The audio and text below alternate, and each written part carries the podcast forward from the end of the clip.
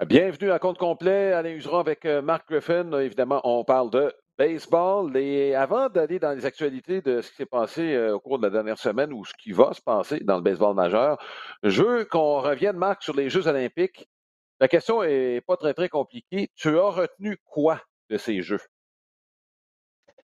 Écoute, Alain, euh, j'ai été quand même agréablement surpris du calibre. Honnêtement, mes attentes n'étaient pas très élevées. Je savais que la Corée et le Japon allaient offrir évidemment euh, du bon baseball, étant donné qu'on avait probablement les meilleurs joueurs, à quelques exceptions près. Là. Euh, mais ça m'inquiétait un peu là, de voir bon, Israël, les États-Unis, juste parce que, bon, c'est pas des, ce ne sont pas les meilleurs joueurs, mais force est d'admettre qu'on a eu un bon spectacle.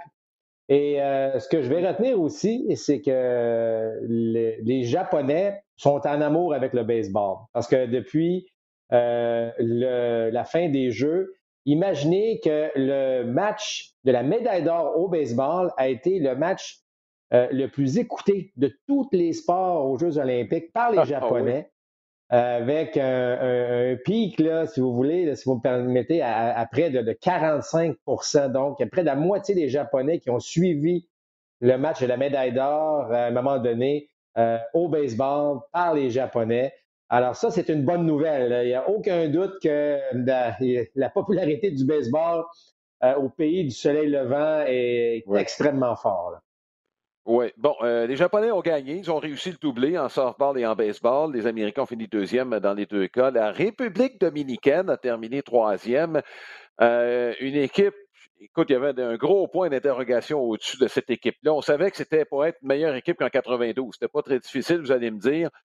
Mais euh, outre ce que la République dominicaine a fait, moi, j'ai trouvé ça très rafraîchissant de voir les Latino-Américains, de voir une équipe latino-américaine représentative. C'est le genre de baseball qu'on nous a présenté et avec une variété qu'on ne voit plus beaucoup dans le baseball majeur. Bon, je pense que le mot rafraîchissant est juste, Alain, parce qu'on a vu, a vu des belles choses. On a vu que, le baseball pouvait se jouer de différentes manières, euh, qu'on peut euh, bâtir une manche avec bon, sans vraiment frapper de longue balle, sans puissance. On est capable de fabriquer des points. Euh, on a vu, le... moi, ce que j'ai aimé des, euh, de la République dominicaine, en fait, les lanceurs dominicains avaient un rythme au monticule, Alain, qu'on n'avait pas vu depuis longtemps. Tous les lanceurs, là, donc c'est pas, pas une exception, là. Tous les lanceurs arrivaient et on lançait la balle, on recevait la balle, on lançait la balle. Il y avait un rythme, il y avait, il y avait une belle synergie, on faisait les jeux derrière. Euh, chaque pays avait quelque chose de différent. C'est une chose que les Asiatiques devront, selon moi, améliorer, c'est justement ça. C'est, aussitôt qu'il y a un coureur sur les sentiers, tu as l'impression que le match s'arrête complètement là, du côté euh, des, deux équipes euh, de l'Asie, que ce soit la Corée ou le Japon. Mais, mais sinon, c'est le fun de voir cette variété-là à travers, mm-hmm. à travers les différents pays. Alors, j'ose espérer que, bon, euh, qu'on aura droit au jeu à Los Angeles dans, sept ans et qu'on pourra aussi euh, être témoin de, jeux semblables. Oui, avec les meilleurs. Bon, on a sept ans pour y penser. Le comité olympique va peut-être mettre un petit peu de pression. Et compte tenu de ce que tu viens de dire sur l'attrait du baseball au Japon et les codes d'écoute, peut-être que ça pourrait réveiller, bon, les dirigeants du baseball majeur, bon, à moins, faut pas regarder juste euh, dans sa cour. Je pense qu'il faut regarder plus large que ça si on veut élargir le baseball. Si je te demande la règle des 20 secondes pour les lancer, euh, t'en as pensé quoi? Honnêtement, euh, bon, pour moi, j'ai pas senti. Moi, le problème, c'est les coureurs sur les sentiers. Mm-hmm. Il ne semblait pas avoir de problème. Effectivement, les joueurs se sont adaptés à cette règle sans problème. 20 euh, secondes, c'est long, hein? C'est long, 20 secondes. Moi, j'irais un petit peu plus agressivement. J'irais plus vers le 15 secondes, mais bon, ça, c'est autre chose. Mais euh, c'est qu'aussitôt qu'il y a les coureurs sur les buts, on a vraiment senti euh, bon, qu'on allait, qu'on ralentissait le match, qu'on voulait. bon, et c'est correct parce que s'il y a une tentative de vol, tu sais, tu veux pas avoir le même rythme, tu veux avoir des pauses différentes, des, parfois des longues, des courtes, des, je parle des lanceurs, la pause des lanceurs, évidemment. Euh, ça, ça va être difficile de gérer, Alain, au fil du temps. Là, avec des coureurs sur les buts, peut-on vraiment gérer la durée des pauses, la durée des. Euh, euh, combien de relais on peut faire au premier but, au deuxième but? Ça sera intéressant à la fin de l'année. Vous savez qu'il y a plusieurs équipes de Ligue mineure qui font des tests. D'ailleurs, il y a des tests sur le nombre de relais qu'on fait au premier but. Lorsqu'il y a des coureurs, évidemment. Donc, j'ai hâte d'avoir la conclusion de tout ça à la fin de l'année, mm-hmm. si ça a eu un impact réel sur la, durée des matchs. Mais Alain, je vois tous ces essais-là au cours des, des, mineurs, bon, la règle aux Jeux olympiques. Moi, je reste convaincu d'une chose, c'est que si on veut améliorer tout ça, c'est la, responsabilité va aux joueurs. Euh, moi, je ne pense pas qu'il y a trois, quatre règles pour vraiment. Il faut que les joueurs se regardent dans le miroir et se disent OK, on a, on a un travail à faire, faisons-le, mais faisons-le dans un, dans un rythme qui va être intéressant. Euh, ce que j'ai le plus apprécié, je vais le dire aux Jeux Olympiques rapidement, c'est que l'officiel, aussitôt qu'un frappeur sortait du rectangle, euh, l'officiel pointait non, non, tu restes à l'intérieur du rectangle. Ça, ça mm-hmm. pourrait être une règle qui serait appliquée et qui pourrait donner droit à, un meilleur rythme. Oui, et pour terminer sur les Jeux olympiques et euh, ce dont on a été témoin, il n'y avait pas de règle quant au changement de lanceur. On a été euh, témoin au milieu du match bon, pour la médaille de bronze entre la République dominicaine et euh, la Corée du Sud, et même le match précédent euh, de la Corée du Sud, on pourrait ajouter, avec de multiples changements de lanceurs qui nous semblaient, même pendant que le match se déroulait, qui nous semblaient un peu inutiles. Par rapport à ce qu'on a vu, est-ce que la règle des trois frappeurs a plus de sens dans le baseball majeur? a plus de sens parce qu'elle n'enlève pas nécessairement de stratégie. Parce que, dans le fond, la stratégie, c'est que est-ce que j'amène un gaucher, j'amène un droitier parce que là, j'ai deux frappeurs droitiers puis un gaucher qui s'en vient, le gaucher est meilleur que les droitiers. Donc, il y a une stratégie, euh, mais je pense que cette règle-là, effectivement, euh, aide la cause du baseball majeur actuellement pour accélérer les matchs. Écoute, les, euh, les Coréens, entre autres, n'ont pas hésité à mettre un droitier lorsque c'est un droitier au bâton, on met un gaucher, on vient avec le droitier. Donc, trois. Écoute, il y a eu cinq changements de lanceur dans une manche sur à peu près huit frappeurs. Donc, ça, effectivement, on, abuse un peu parfois de cette règle-là. Alors, moi, je suis d'accord que cette règle-là tienne. J'espère que euh, le, euh, le baseball international, tu sais, dans le fond, ça sera un mélange d'amener ce qui se fait bien dans l'international, ce qui se fait bien dans le majeur, et à essayer de faire une belle combinaison de tout ça. Là. Oui, et d'ailleurs, juste euh, souligner que la Corée du Sud, euh, bon, s'est plantée royalement avec ses changements de lanceurs, puisqu'on les a tous utilisés en cinquième manche. Il ne restait plus personne en huitième, et c'est là que les Dominicains ont remonté la pente. Maintenant, euh, dans le baseball majeur, il y a deux séries sur lesquelles je veux qu'on revienne, Marc. D'abord, celle entre les Blue Jays de Toronto et les Red Sox de Boston. Moi, je te dirais, cette, à mes yeux, cette série-là est importante pour les Blue Jays. Pourquoi? Parce que leur fiche contre les bonnes équipes était déficitaire avant ce week-end-là si on avait gagné deux matchs, mais euh, à mes yeux, le doute euh, aurait subsisté. Là, ça va peut-être donner la poussée nécessaire et la confiance nécessaire. Oui, je vais parler de confiance parce que on a un bon différentiel, c'est correct. Mais les bonnes équipes, il faut les battre aussi. Oui, et on l'a fait de façon spectaculaire. Et je te dirais qu'on l'a fait en commettant quelques erreurs. Et je ne parle pas nécessairement des joueurs. Là. Je pense que Montoyo euh, parfois, je, le trouve un peu hésitant dans ses, dans ses choix de releveur. Tout ça, pour dire que tu as raison de mentionner qu'il faut battre les, des bonnes équipes. Ceci étant dit, les Blue Jays ont un calendrier avantageux, je vous dirais, d'ici la fin de la saison. On sent euh, il n'y a pas une tonne de séries face à des équipes de première place, euh, ce qui pourrait donc avantager les Jays. Mais tu as raison de mentionner qu'il faut gagner les séries contre des équipes. Euh, là, on s'en va contre les Angels. Euh, les Angels qui sont près de la barre de 500, euh, on est, euh, c'est, pas une mauvaise équipe. Il faut continuer de gagner des matchs ou gagner des séries du côté des Jays. Mais ce que j'aime, par contre, Alain, bon, Springer amène une énergie extraordinaire à l'équipe. Deux, deux semaines consécutives, le joueur de la semaine. Bon, son circuit de trois points qui a vraiment Bon, tu as, parlé de cette série importante entre les Red Sox et les Blue Jays. Mais on s'en va quand même à la guerre avec des lanceurs partants euh, assez solide du côté de Toronto. Alors, il faut poursuivre avec tout ça et, euh, se donner une meilleure chance possible. Parce que les Yankees, euh, malgré tous les blessés, les Yankees ne lâchent pas dans cette division.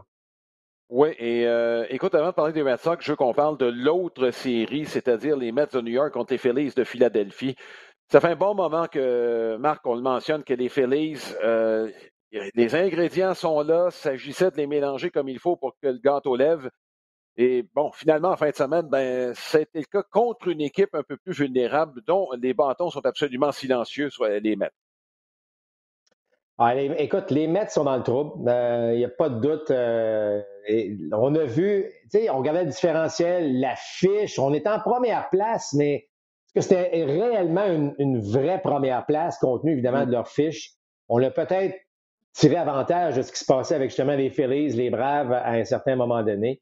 Euh, et là, bon, les Nationals ont baissé les bras, les Marlins vont, vont nulle part. Et là, soudainement, ben, les Phillies, tu l'as dit, on, a, on avait une meilleure équipe que ce qu'on démontrait depuis le début de la saison. Et là, euh, je te dis de façon silencieuse, Bryce Harper fait son travail. Euh, oh GT Real Moto euh, s'est mis à frapper de façon très constante aussi derrière le marbre. Il y, a eu des belles choses. On a comme, effectivement, ton expression est bonne. Ça a pris du temps avant de, trouver cette combinaison, mais là, soudainement, on joue du baseball inspirant. Zach Wheeler, Mm-hmm. Euh, écoute, euh, tu, sais, tu cherchais un numéro un, tu, on avait Nola évidemment, mais là, Wheeler qui a, pris le dessus. Alors, euh, écoute, les Phillies sont à surveiller. Les Braves vont être à surveiller. Alors, tout ça pour dire que les Mets sont dans le trouble, selon moi.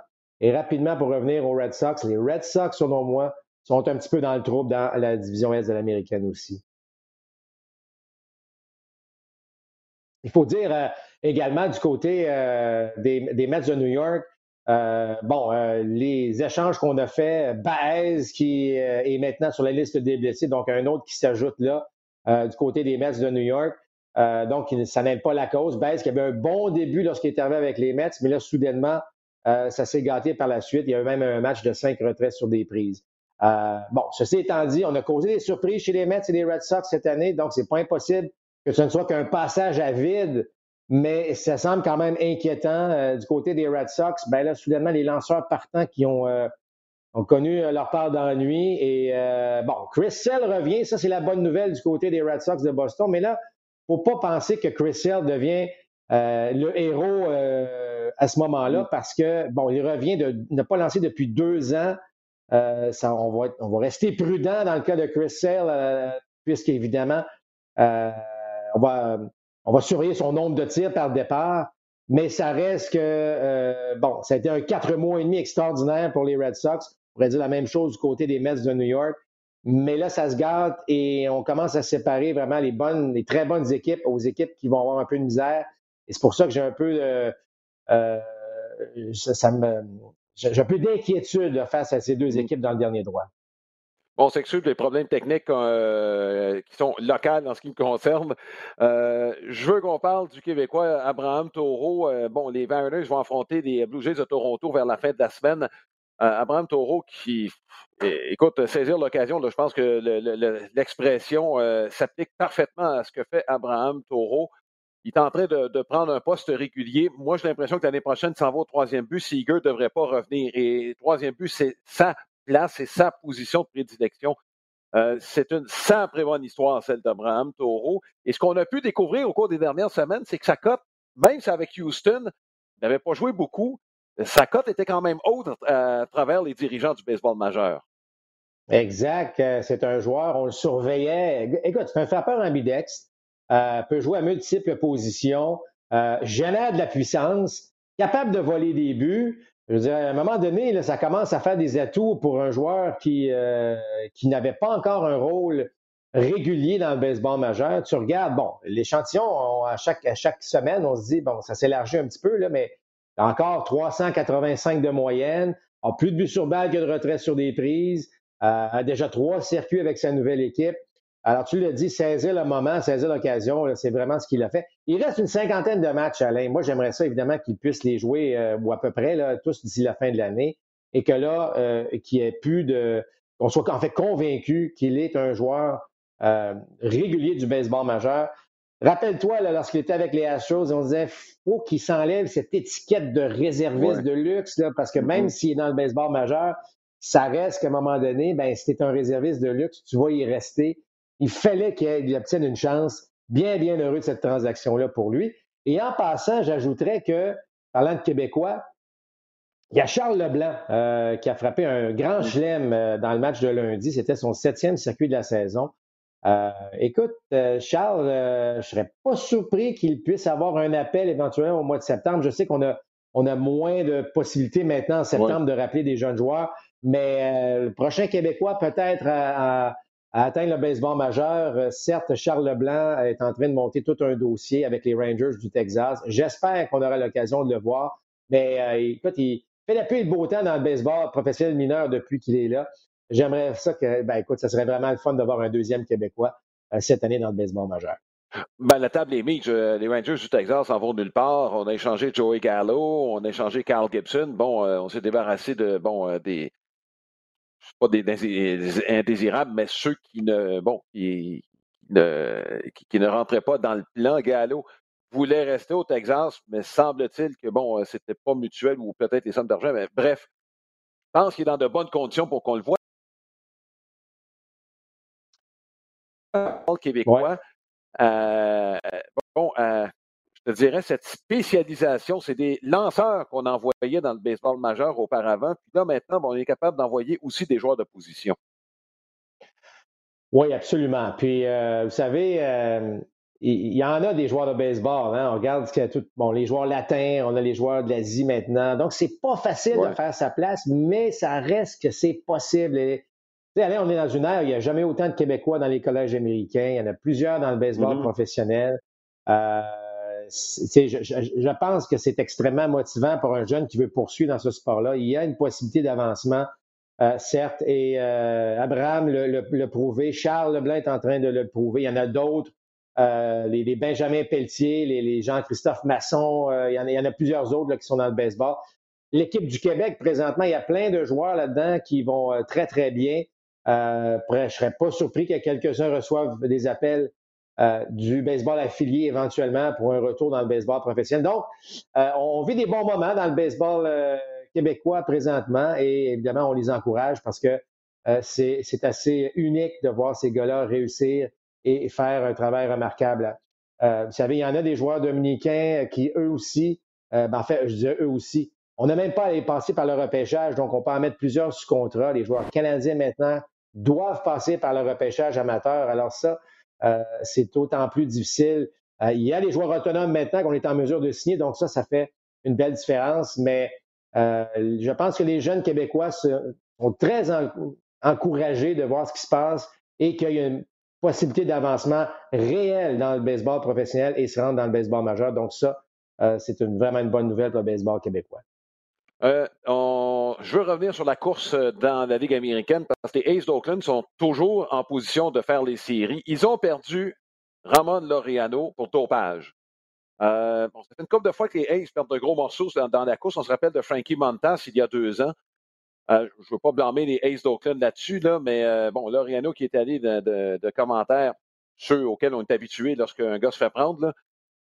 Est-ce que tu penses qu'il peut y avoir des conséquences? Moi, c'est drôle. Bon, je suis des Aces.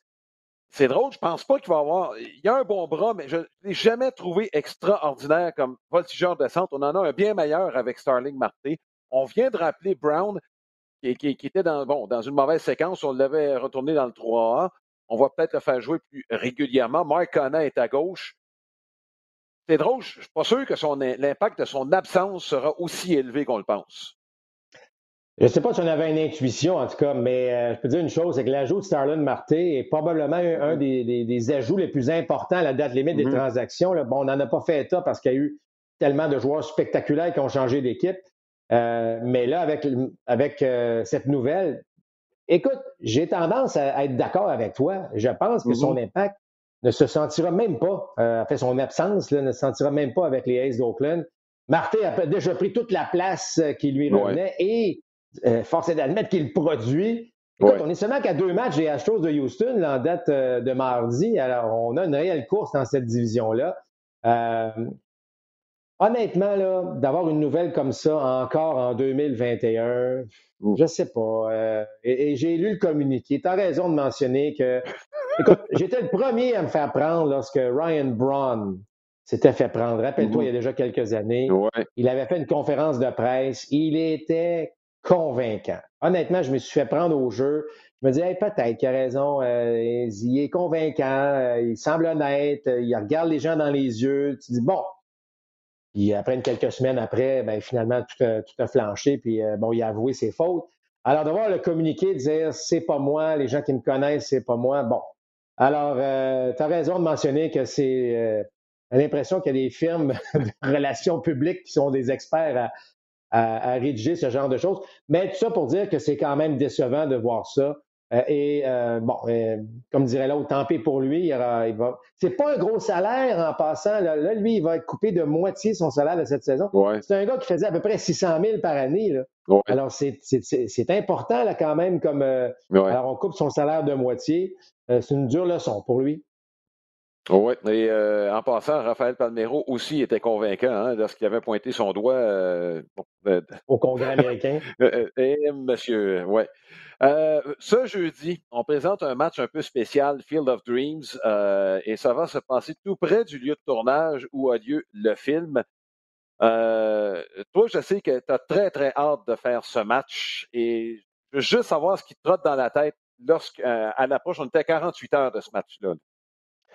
Ben, tu sais, Alain, le baseball, c'est romantique à certains égards. Field of Dreams, c'était le film, bon, euh, je sais pas, du rêve, du rêve américain, euh, du rêve de, du joueur de baseball. Euh, bon, tout, tout, tout est du rêve. C'est un peu ça qu'on essaie de vendre à ce niveau-là. Alors, d'y aller d'un match à cette occasion, au même endroit, je trouve ça fascinant. Je trouve ça, je trouve une bonne idée de la part du baseball majeur. C'est un film qui a, pas laissé personne indifférent. je parle des amateurs de baseball qui, ont vu, qui ont vu le film Field of Dreams. Euh, alors, je trouve c'est une bonne idée. Ça, c'est une manière, euh, une autre manière peut-être de sortir des sentiers battus, de, peut-être aller chercher une autre clientèle, de démontrer une autre vitrine pour le sport. Euh, alors, on va aller jouer en Iowa, dis-je, et encore une fois, je trouve que l'idée est bonne. Évidemment, il fallait que les White Sox y soient.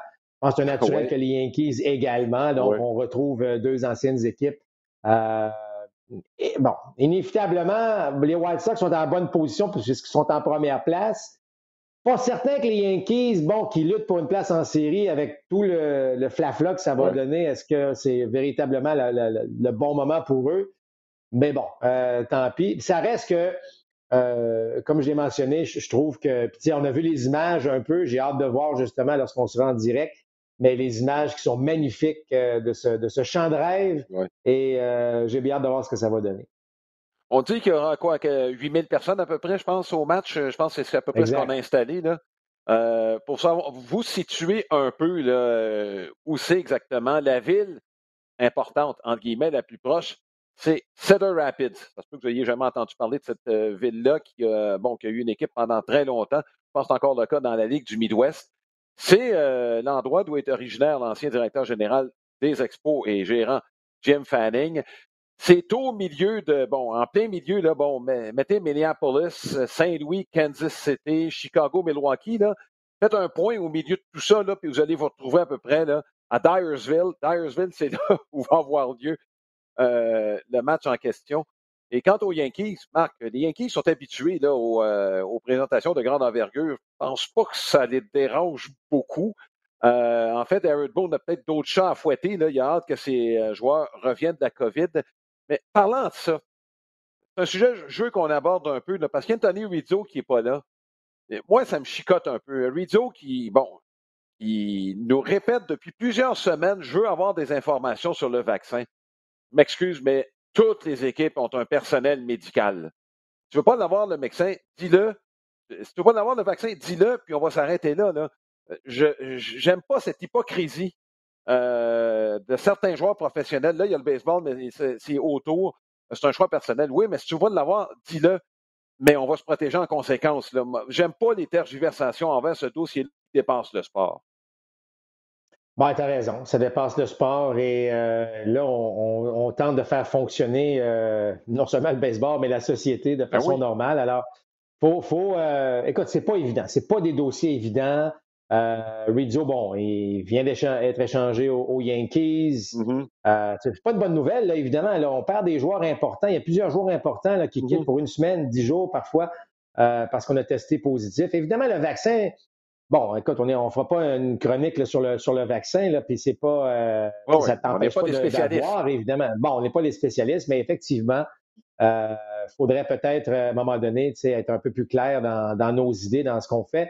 On, a, je pense que Rizzo, euh, étant une figure publique, bon, craint parfois la réaction des gens à ce niveau-là, j'imagine. bon. Alors, c'est pour ça qu'on reste très, très prudent. Il faut dire que les gars sont conseillés. Hein. on leur conseille de dire une chose, puis garder ça zone grise le plus possible. c'est comme ça. Mais honnêtement, Aaron Boone aimerait bien l'avoir dans sa formation actuelle. Même si les Yankees trouvent le moyen de gagner, c'est pas chic-chic comment ça se passe, mais on est quand même 8-2 au cours des 10 derniers matchs du côté des Yankees. Euh, mais c'est, ça reste un dossier chaud. On le voit dans d'autres sports. Euh, c'est, en fait, c'est une, patate chaude là, parfois qu'on se dit qu'est-ce qu'on fait avec ça? Le gars, de toute évidence, ne veut pas le mm. vaccin. Nous, on voudrait qu'il soit vacciné. On, fait quoi avec tout ça? Alors, c'est juste, c'est pas un problème de sport, c'est un problème de société actuellement. Puis on, est dedans. Alors, on le vit. Euh, j'espère juste qu'il y aura un beau dénouement de tout ça éventuellement. Éventuellement, oui, c'est juste euh, éventuellement, on ne sait pas jusqu'à quand ça va se prolonger. Euh, juste un, dernier mot sur les Yankees de New York. Jameson Taillon a commencé à vraiment bien lancer depuis un mois. Corey Kluber, ça se peut qu'il revienne. Par contre, Chapman sur la touche. Le fait qu'il y a des doutes sur la relève des Yankees, est-ce que pour, pour les partisans des Yankees, est-ce qu'il y a lieu d'être inquiet? Ben, oui, il y a lieu d'être inquiet. Tu regardes le match de lundi soir, ils l'ont gagné, mais les Royals sont revenus de l'arrière en septième, en huitième, en neuvième et en dixième pour finalement perdre le match en onzième. Mais, euh, ah, ah, ben, mais je, te le dis, je, lève mon chapeau aux Yankees. Euh, on gagne des matchs serrés. Euh, encore une fois, c'est pas chic, on court pas bien les buts, on a vu encore des erreurs sur les sentiers, mais on gagne. Alors, à la fin de la journée, c'est on a eu victoires, on a rattrapé aussi, euh, en fait, on a creusé cet écart. En fait, on a, on a fait en sorte que l'écart entre les Red Sox et les Yankees est beaucoup plus serré là, depuis une dizaine de jours. Euh, mais encore une fois, est-ce que ça va, on va tenir le coup en attendant le retour de certains mm-hmm. joueurs? Parce que c'est Glaber Torres qui est lui aussi sur la touche, et c'est pas en raison de la COVID, c'est une blessure au doigt. Euh, alors, il mm-hmm. faut, euh, je vais dire une chose, c'est une, une, division euh, bon, qui, qui, laisse personne indifférent, ça non plus. Ça va être le fun d'ici la fin de l'année. Et juste en passant, parlant de cette division, là, on parle beaucoup de l'attaque des Blue Jays, puis là, l'attaque qui produit, puis là, avec les nouveaux lanceurs. Mais, mais, juste en passant, les Rays ont marqué plus de points que les Blue Jays de Toronto depuis le début de la saison. Donc, c'est juste pour vous dire à quel point ce que font les Rays, c'est extraordinaire. On ne fait pas de flafla, il n'y a pas de bruit, on gagne des matchs, on fait les choses de la bonne manière, on est en tête, on regarde en arrière maintenant, les équipes sont, derrière, nous, on, fonce. Alors, c'est pour ça que les Rays vont être encore une équipe très dangereuse dans dernier droit et lorsqu'on va amorcer les séries. Et ça, c'est en ayant perdu au cours de la saison morte euh, Blake Snell, en ayant perdu Charlie Martin, et là, en ayant perdu cette saison Nord et on a échangé Rich Hill. c'est incroyable pareil, hein, c'est... Oui, et en ayant perdu des, euh, des, euh, des, hommes, des bons hommes au deuxième étage aussi au fil des années, là, euh, les Dangers de Los Angeles, les Red Sox de Boston, les Twins du Minnesota, ça va pas bien avec les Twins, les Red Sox non plus, mais écoute, on perd des, des, des, gros morceaux de partout dans l'organisation on trouve le moyen de rester droit sur le chemin. Et ça, c'est grâce à quoi? On vient toujours à la même recette. Si tu as un bon réseau de filiales, tu vas être capable de t'en sortir. Et c'est pour ça que j'aime pas parfois entendre Ah, encore les Yankees, encore les Dodgers qui vont chercher les gros joueurs. Oui, ils ont des sous, oui, ils ont les moyens, mais ils développent aussi. On repêche, on développe. Et euh, les Red Sox sont en train de rebâtir ce réseau de filiales-là. C'est pour ça qu'ils n'ont pas été impliqués dans une multitude de transactions. On, sait que c'est là qu'il faut s'en aller.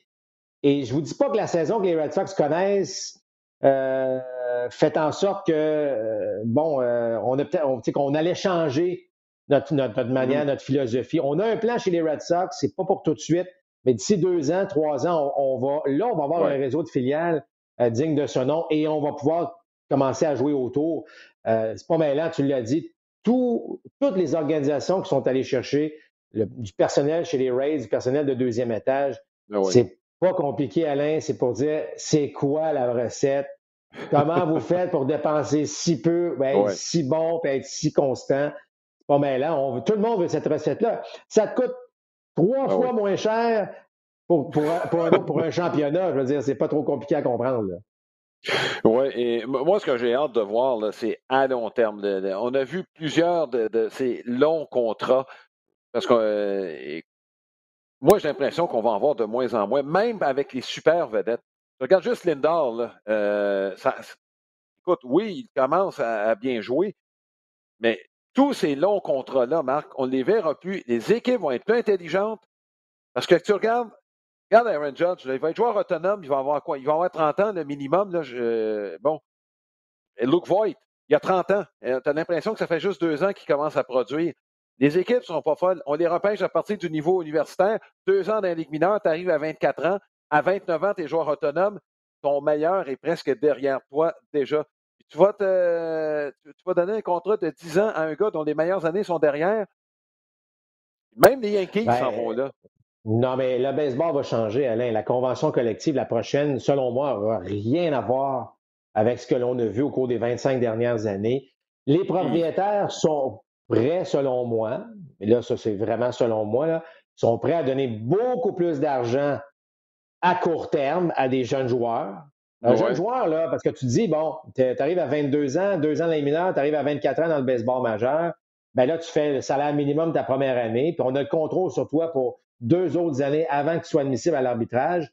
Moi, je pense que ça, ça va changer. On va être prêt à donner beaucoup plus de sous aux gars de deuxième année, troisième année, euh, parce que là, il va être, écoute, il va être à son, comme on dit, à son prime, là, il va être 25, 26, 27, 28 ans. Ouais. Et sachant fort bien que peut-être il pourrait y avoir un contrat à long terme, là, je parle de 5 ans lorsque tu vas avoir 29 ans, mm-hmm.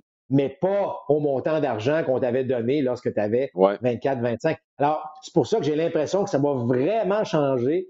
J'espère que ce sera pas euh, il n'y aura pas une grève mélangée à ça, là, parce que là, ça va faire très, très mal au baseball.